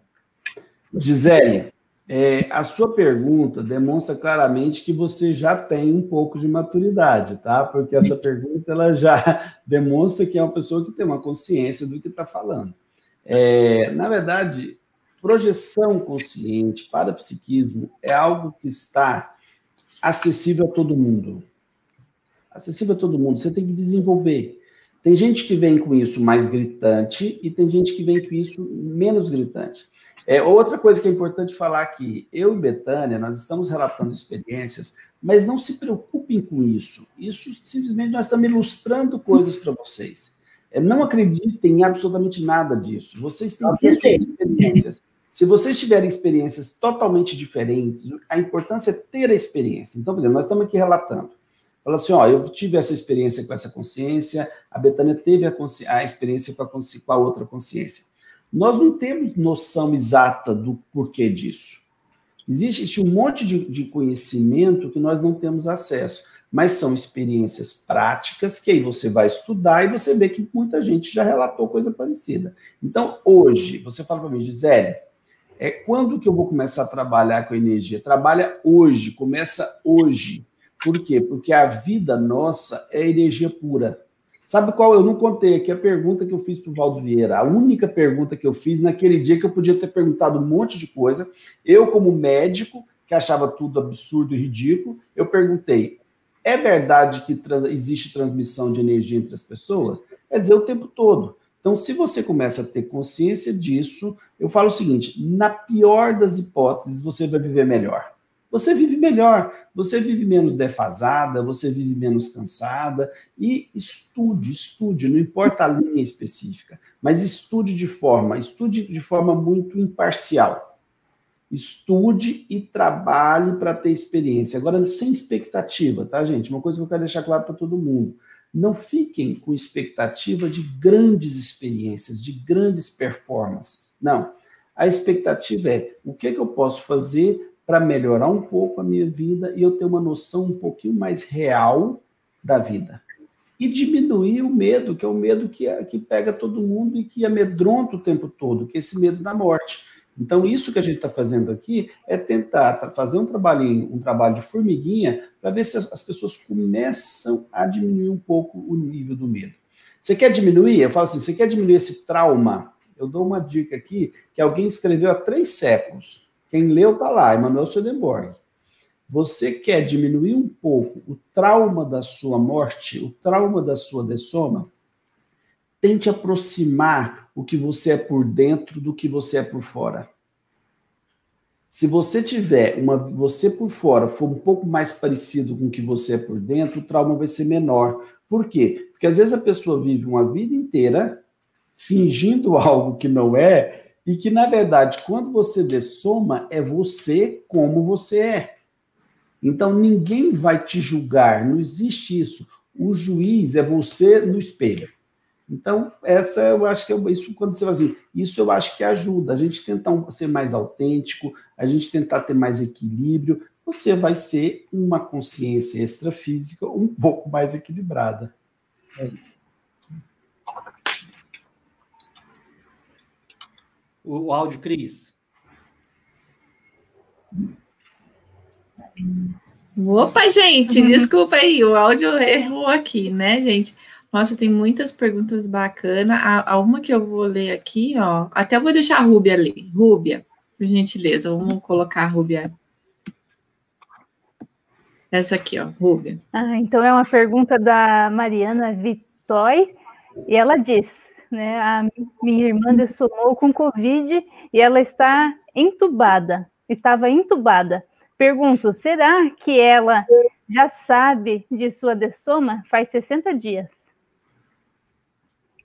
Então. Betânia, vai lá. Bom, é muito difícil, né? Não tem como a gente dizer se ela já sabe da dessoma, né? Igual eu falei, é, varia ao infinito, né? A condição da pessoa. Eu acho, assim, chutando total hipótese, que talvez seja cedo, né? Não sei. Mas às vezes, gente, igual eu falei, o Márcio teve uma lucidez atípica, né? Por, por todo um processo, amparado e tal. Pelo que eu vejo, acompanhei tios, parentes, pessoas que dessomam, a pessoa passa por um período que a gente chama de sono terapêutico. Aquele, né, o, o Luiz Cláudio disse aí, por que, que a que a pessoa dorme, né? Então, é, é, é, quase, eu não tenho, só se o professor souber, mas eu não posso falar se, se ela sabe ou não, né, que dessomou, depende da maturidade consciencial, depende da condição que ela tiver, dos condicionamentos, do conhecimento, né? Aproveitando aí para estender o que o professor Luiz Cláudio falou, né? O que, que a gente está fazendo aqui? Né? Tentando é, eu, eu, desde o começo eu já pedi, né, para não acreditar nas nossas experiências, mas o que, que a gente está fazendo aqui? A gente está tentando é, passar para vocês esse conhecimento, né, igual eu falo nas palestras, se a pessoa é, abrir, abrir a mente para questionar da multidimensionalidade, da, da realidade da vida após a morte, dessa, dessa outra realidade. Eu falo que é como abrir uma janela. Você está num ambiente, tem duas janelas. Você olha só para uma janela, a vida inteira você passa olhando para aquela janela. Um dia, isso aconteceu comigo, um dia, quando eu tinha em torno de 18 anos, você resolve abrir aquela janela de trás e ver uma realidade totalmente diferente daquilo que você imaginava. Você fecha aquela janela, porque aquela realidade te incomoda, mexe com você, como, como o professor falou, não é fácil, né? Eu, eu falo que é preciso mais do que simples incômodo para confrontar essas ideias de, de multidimensionalidade, de vida após a morte, aprender a trabalhar energia e seguir com esse processo. Então, mas de, uma vez que você olhou aquela janela, fica a dúvida. Então, a gente está aqui para isso, né? Eu acho muito difícil dizer, né, se a irmã da Mariana, né, o que você pode fazer é aquilo que a gente está falando, mandar boas energias, bons pensamentos, que pode ajudar no processo. Você quer falar alguma coisa, Luiz, disso aí? Acho que você tem mais, né? Não, é, é, isso que você falou, a gente não tem como saber, é claro. Acho que talvez a Mariana vai saber mais do que a gente. A Mariana vai saber mais do que a gente vai depender de quem era a pessoa, você vai sentir, a gente tem que ser bem realista, tá, Mariana? É aquela história, a gente tem que ser realista em relação à consciência, não adianta é, santificar e nem demonizar ninguém, tá? Agora, uma coisa que eu acho interessante, alguma coisa que a gente pode falar em TI, e é, não é incomum pessoas que ficam entubadas durante algum tempo saírem do corpo, tá? Então, sim, tem várias experiências relatadas já de, de em que as pessoas saem do corpo e, e, e, isso pode ser um tempo até de maturidade, viu? Pode ser um tempo até que aumenta a lucidez. Eu tenho um relato interessante, vou contar isso que é divertido. É, um tio meu, já que que abriu para conversar, eu estou achando interessantíssimo, não tem censura do que está falando. O, um tio meu estava entubado. E eu, realmente, numa atividade de, de TENEPS, eu me projetei e entrei em contato com ele. Ele estava tão enfraquecido, tão doente, e o psicossoma tão doente, que eu fui, realmente joguei muita energia, mas na tentativa de ajudá-lo a dessomar. Então, é para você ver que a gente não sabe nada, viu? A gente sabe, é não sabe nada de nada. Eu falei, gente, eu vou tentar jogar bastante energia para ele, para ele embora, ele embora, né? Para ele se soltar. Foi muito engraçado, que ele estava um pouco nubilado. Na hora que eu joguei energia, que ele melhorou a lucidez, eu falei, tio, pode ir. Ele falou assim: eu vou voltar, eu tenho que ajudar minha família. E aí voltou para o corpo. Então, assim, foi muito interessante. No final, depois, ele dessomou, e é interessante também que houve uma melhora. Algum, um, um dia seguinte, falou assim: ó, melhorou, ele melhorou, né? É, outra coisa, então são experimentos que a gente vai tendo e vai sentindo. Por exemplo, essa história, você já ouviu falar, por exemplo, a pessoa tem que melhorar um pouquinho para morrer. Muita gente fala isso, né? A impressão que você tem com essa experiência eu tive é que tem que dar uma melhorada no energossoma até para poder fazer esse desprendimento. Porque não é simples, é tudo muito físico, né? Então você tem que desprender um pouco traumático. Mas é isso. É, paciente entubada, é, realmente eu, eu, te, eu, penso em ter um tempo até de fazer pesquisa. A gente tem um livro, já, já, gente que já começou a pesquisar ambientes de UTI. Como que são esses ambientes do ponto de vista extrafísico? Eu tenho uma experiência interessante também com, com uma pessoa, está no meu livro também. Vou dar muito spoiler do, do livro, não, vocês vão ter que ler depois. uma experiência com uma, está no livro é bem interessante, de uma amiga que ficou muito tempo na UTI, teve um processo de demência, uma coisa bem, bem séria, era muito jovem também, um pouco mais velha que eu, e eu me acho jovem, né, gente?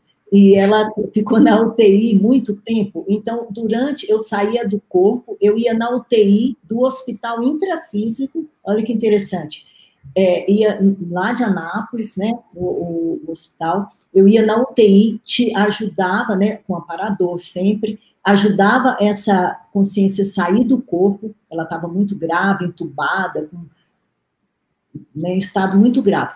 E ajudava ela a sair do corpo, como se fosse um momento de, não sei se de descanso, né, Luiz Cláudio? Uma preparação para a dessoma dela.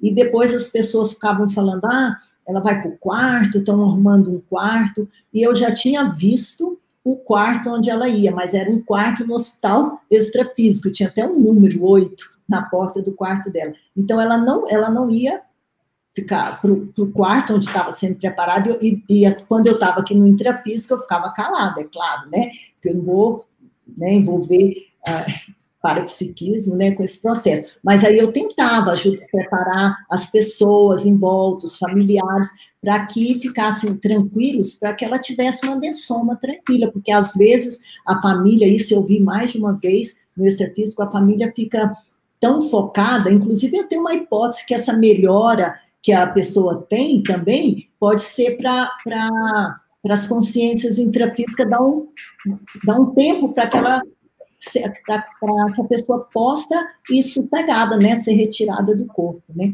Agora, lá da pergunta da Maria... Só um pouquinho, Betânia, só um pouquinho. Faltam nove minutos de live. Ah. Então, assim, a minha proposta para os professores é que a gente tem várias perguntas ali que eu acho bem interessante. Então, assim, a gente tentar é, é, responder bem objetivamente. Vapt-vupt. Exatamente.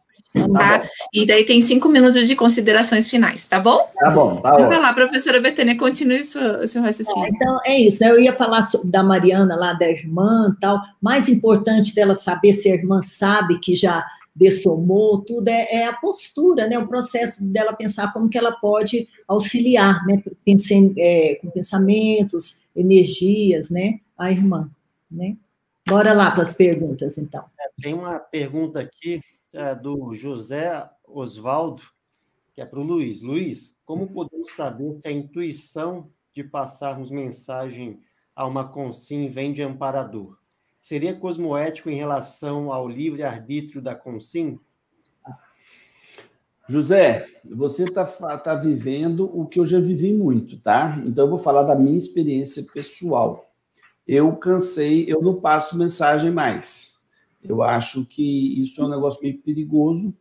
É, você tem que ter um discernimento enorme, a gente tem que tomar muito cuidado se a gente não está alimentando relações patológicas, tá?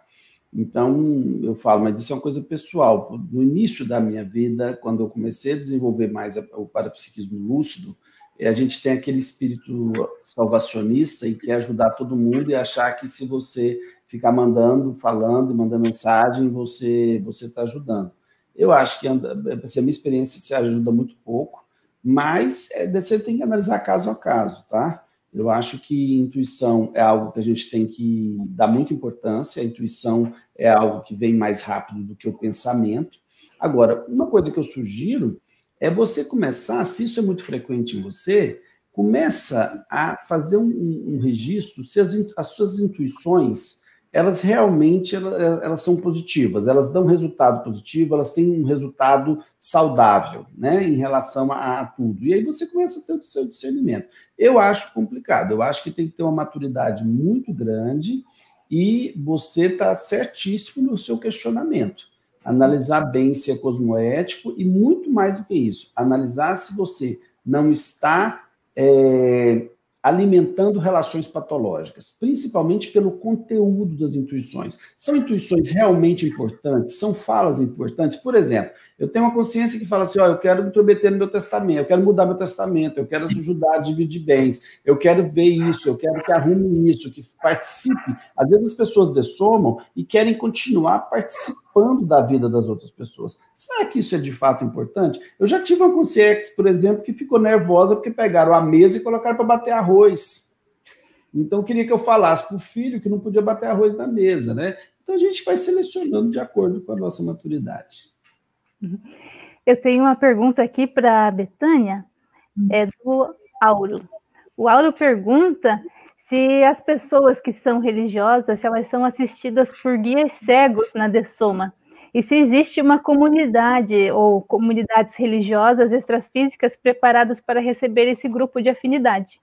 Bom, é, não, não, sei se, elas vão, se elas vão ser assistidas por guias cegos, elas podem ter serem religiosas e terem amparadores da mesma maneira, né, que pode esclarecer e ajudar. Comunidades religiosas, eu, eu acredito, já, já estudei muito, já li, né, nunca, que existem comunidades religiosas extrafísicas é, é, preparadas, como, por exemplo, aquele, o filme Nosso Lar, né? Aquilo é uma, não sei se é ligado ao espiritismo, mas pelo que eu vi, né, do filme, li o livro, estudei bastante, eu acho que é ligado a uma linha religiosa, sabe? Então, assim, é, o, o, que, o que acontece na religião é que, o que eu penso, que a pessoa religiosa, isso eu já tive experiência também com pessoa, que ela tem uma visão diferente da morte, que ela estranha, porque ela pensa, né, não é porque ela tem religião ou é religiosa que vai mudar a condição dela,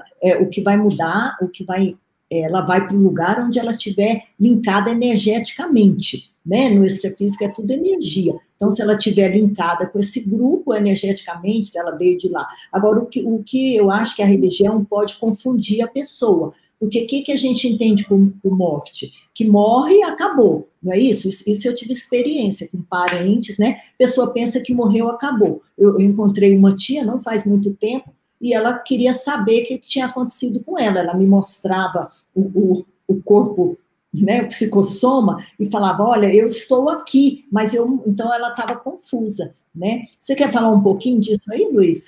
Você tem... Não, eu posso falar de experiência. Essas perguntas é. que são perguntas de conceito, eu vou falar da minha experiência, tá? É. Então, por exemplo, eu já convivi, já tive projeções em ambientes em que tinha comunidades religiosas, sim.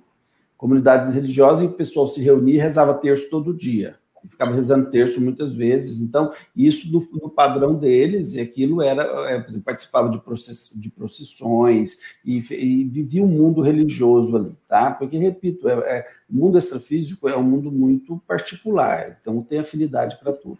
Agora, também tive convivência com consciex que eram religiosas, eram religiosas, mas religiosas por um contexto cultural, e naquele momento era ético ser religioso, da forma como ela foi educada, mas que ela dessomou e simplesmente ela continuava tendo um padrão ético, mas não ficou muito ligada a esses preceitos religiosos. Então você tem de tudo. Agora, nós todos fomos e, e, e já trabalhamos com religião, isso é fato, né? Mas eu tive essas duas experiências. Então, eu, o conceito não é muito mais. A pessoa é religiosa? Não, não é isso. Eu repito isso. É o que, que é a religião para ela? É uma religião dogmática pura ou de fato é um exercício de cosmoética que no lugar, na cultura dela, é a melhor opção para ela? Então eu vejo que é bem diferente. Ou é aquela religião por fora, voltando no Emmanuel Swedenborg, Será que ela por fora ela está muito parecida por dentro? Ou é aquela pessoa super religiosa e que por dentro é uma loucura total, né? Aquele, aquela coisa maluca.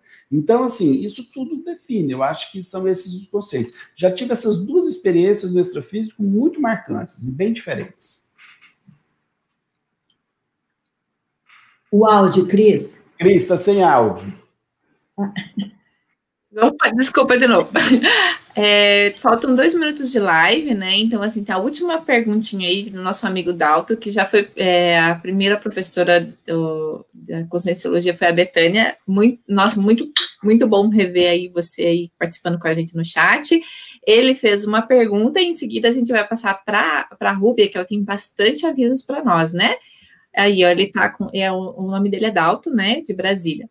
Algumas vivências física com a consciex em estado patológico de coma extrafísico para comatose. Ele, ela, ele pediu para relatar, né? E vocês já relataram algumas experiências, o Luiz Cláudio também já relatou, né? Caso sim, qual foi a interassistência adotada? Percebeu o amparo de função? Então, assim, vamos é, responder essa segunda pergunta, porque a primeira foi respondida lá no, no, no, no comentário do Luiz Cláudio e da Betânia também, né? Fiquem à vontade, gente. Então, é, né, a gente já relatou aqui, também no meu livro eu tenho, acho que eu tenho uns 35. Eu, eu ah, perguntaram o nome do seu livro, professora, desculpa. Ah, é, é, é, eu vou falar no final, é Eu, então, eu tive, né, assim, eu relato lá no meu livro, eu fiz uma seleção dos 35 casos de, de assistência né, na, no consciência para a psicose dessomática. Qual era a, a interassistência adotada? É tentar tirar a consciência, né, a, a consciência extrafísica daquele ambiente que ela mesma cria. Vou dar um exemplo muito rápido de uma escrava presa no, no tronco, né, com, com chave há pouco tempo atrás, né? Quantos anos foi a escravidão? Então você tem que você tem que trabalhar energeticamente aquela a gente faz um negócio que a gente chama parapsicodrama, né? Entra na história da consciência, eu falo que vou ajudá-la, que vou cuidar do, do, filho que ela tem nos braços, tiro a corrente dela. Quando a gente consegue energeticamente e com esse parapsicodrama retirar a consciência daquele ambiente, a gente nota o ambiente né, desaparecer e a consciência pode ser encaminhada, né? Sem, todas as minhas amparo de função, né? Todas as minhas assistências eram junto com o amparador, né? Cris, eu queria fazer uma pergunta agora. Não tem como a gente ter acesso a essas perguntas para que eu pudesse responder depois? Todo mundo? É assim, tem aí na, na descrição um link do WhatsApp de Brasília, né? Então mandem essas perguntas que não foram respondidas, ou algumas outras, né? Que a gente repassa aí para a professora Betânia, né? Fazer. fazer Me comprometo. É, ou então para o professor Luiz Cláudio, gente. O professor e, assim, é muito, muito ocupado, né? Mas eu me comprometo a responder todas. Não, mas eu também estou à disposição, um maior prazer. Opa, que maravilha, não é, amigos? Olha aí, ó, gente, o Carlos Pina, né? Nesse, nesse período de pandemia, participei de muitas lives, diversos assuntos, inclusive profissionais. Mas essa, com certeza, foi a primeira que me cativou e me motivou a continuar a estudar este assunto. Então, assim, é. Carlos é, agora eu vou, vou passar para a Rúbia. Rúbia, conta para o Carlos aí o que, que a gente tem de bacana, porque a gente tem muitas coisas, tanto gratuita, né? E com algumas coisas legais, inclusive a professora Betânia vai estar participando de um congresso, né, Betânia? no tá. feriado. É. Conta aí, Rúbia. Uhum. Então, gente, a gente tem muitas oportunidades de aprofundar né, no conhecimento sobre a conscienciologia e a projeciologia e também de continuar acompanhando essa semana do Repense a Morte, que vai continuar aí pelos próximos dias.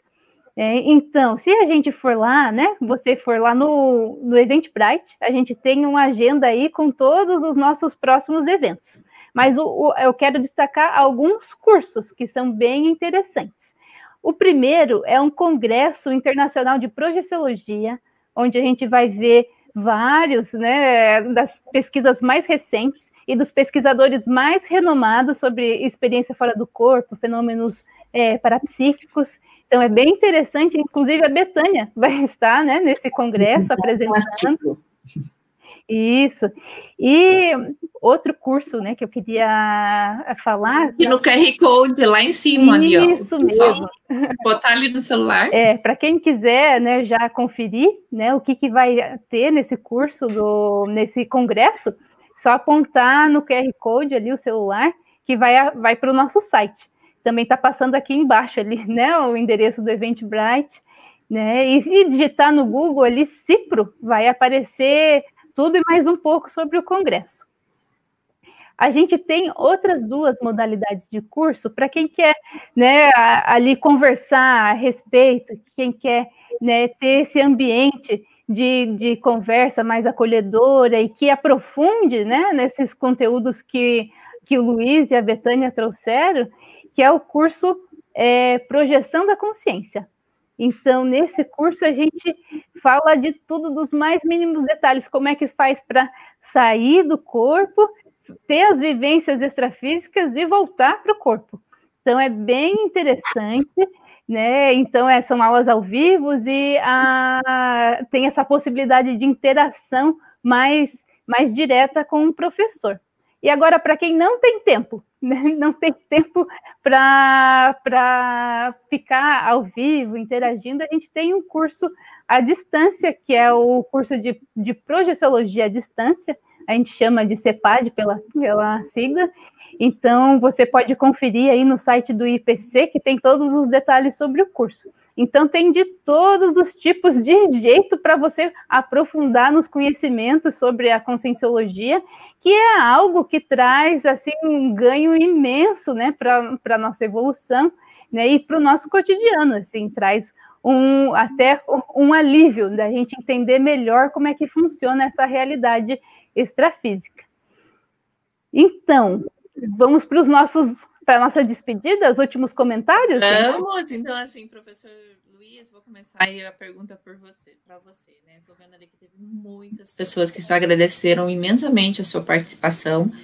É, tá convidado aí para as próximas, né? Logo a gente vai trazer você novamente, porque realmente as suas experiências elas ajudam a gente a entender o porquê é importante desenvolver o parapsiquismo, né? Uma delas é perder o, o, o medo da morte, aí para entender o que que tem lá, né? Nessa outra dimensão, o que que a gente vai fazer e até o motivo que a gente nasceu aqui nessa família, né, professor Luiz? Então, assim, o que, que você deixa aí de consideração final aí para a nossa live? É que a gente nunca pode se esquecer que nós somos peões multidimensionais. Então, a gente tem que afinizar, tentar afinizar com consciências que possam nos ajudar, nos ensinar, para que a gente possa melhorar o nosso nível de assistência em relação a todo mundo, né? Então, viver a multidimensionalidade, não só estudar a multidimensionalidade, eu acho que é um objetivo claro para todo mundo. E utilizar a nossa inteligência para evoluir. Então, todos os dias, chegar ao final do dia e falar: eu evoluí hoje, eu evoluí alguma coisa, eu melhorei em algo. Então, é isso que eu acho que faz parte, essa, essa, esse período todo nosso aqui, e todo mundo junto, né? Diminuindo o ego e aumentando a assistência.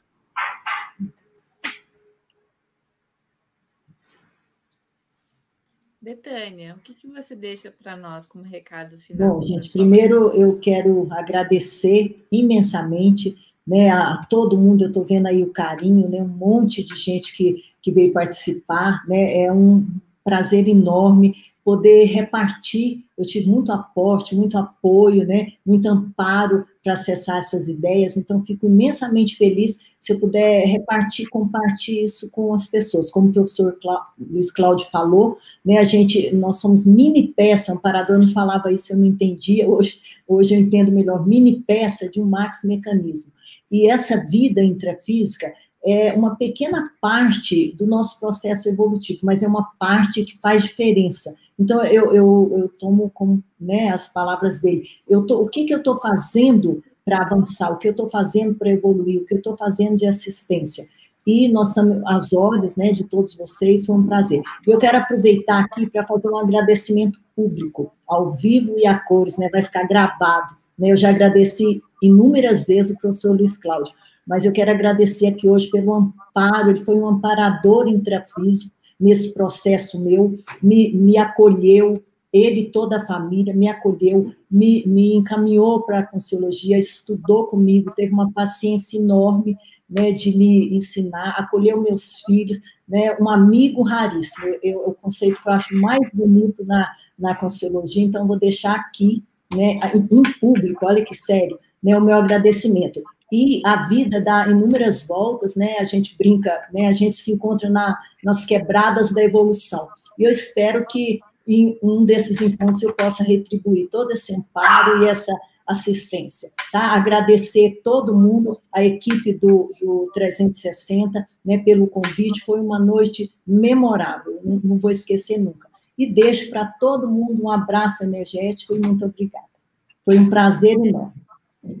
Betânia, qual é o nome do seu livro mesmo, que você disse que ia falar no final? Meu livro, é, meu livro vai é, chamar Vida que Segue.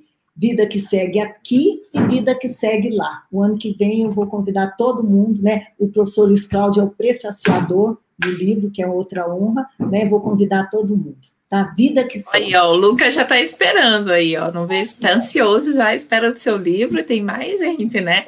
É muito legal isso, esse, todo muito esse processo. Obrigada. Nada, imagine, e muito, muito prazer ter você aqui com a gente. Betânia foi assim, a gente estava esperando mesmo uma edição especial aí do 360 para trazer esses dois convidados aí que são fantásticos, pesquisadores da Conscienciologia, né? E você também pode fazer parte de toda essa, essa equipe aí, né? Então, assim, estude, tem vários cursos, né? Entra lá no, no Eventbrite e vem com, a, vem com a gente aí a estudar um pouco mais quem é você, né? Tiago?